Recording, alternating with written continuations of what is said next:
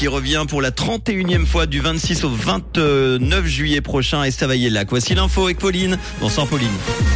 Bonsoir à tous. Les employés à temps partiel sont loin de coller aux stéréotypes. La Suisse se prépare à la disparition des codes barres et un ciel couvert au programme demain matin. Les employés à temps partiel sont loin de coller aux stéréotypes. Selon l'Office fédéral de la statistique, la garde des enfants explique un tiers des temps partiels chez les femmes. De nombreuses personnes sont à temps partiel dans le pays par manque d'intérêt pour un travail à temps plein. La grande partie des personnes travaillant à temps partiel est par ailleurs âgée de 55 à 64 ans. La proportion est plus faible chez les jeunes. Le pays se prépare à la disparition des codes barres. Dès 2027, les articles de supermarché devraient voir les codes barres laisser leur place à des moyens plus avancés. Migros et COP s'y préparent d'ailleurs. Migros a notamment indiqué travailler depuis l'année dernière sur des analyses internes de faisabilité et de rentabilité portant sur les codes barres 2D pour les points de vente. Ces derniers peuvent contenir davantage d'informations comme la date limite de consommation des produits, le numéro de l'eau ou le pays d'origine. Grogne contre Swisscom qui augmente unilatéralement ses tarifs fixes. À cause de l'inflation, l'opérateur met ses clients au pied du mur. Soit ils acceptent les tarifs, soit leur contrat est rompu. Les abonnements à prix fixe peuvent donc augmenter puisqu'une clause figurant dans le contrat le permettrait. Une clause jugée problématique par la Fédération romande des consommateurs.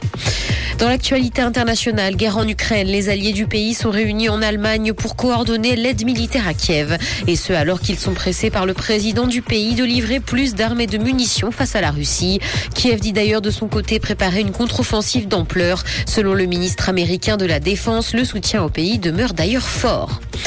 Snapchat cherche à se diversifier tout en conservant son âme. La maison mère de l'app a présenté sa stratégie pour attirer des créateurs de contenu, mais aussi de nouveaux utilisateurs et des annonceurs. Si Snapchat existe depuis 2011, l'application très populaire chez les jeunes n'a jamais réussi à gagner suffisamment de recettes publicitaires pour dégager un profit annuel.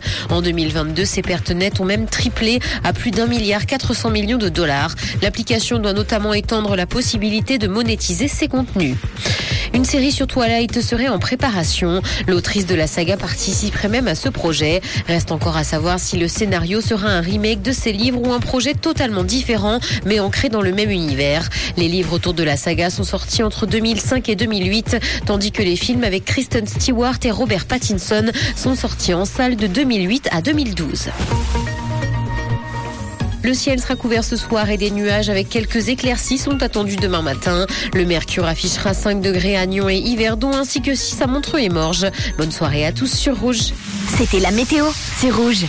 Merci beaucoup Pauline. Retour de l'info tout à l'heure, ça sera 18h.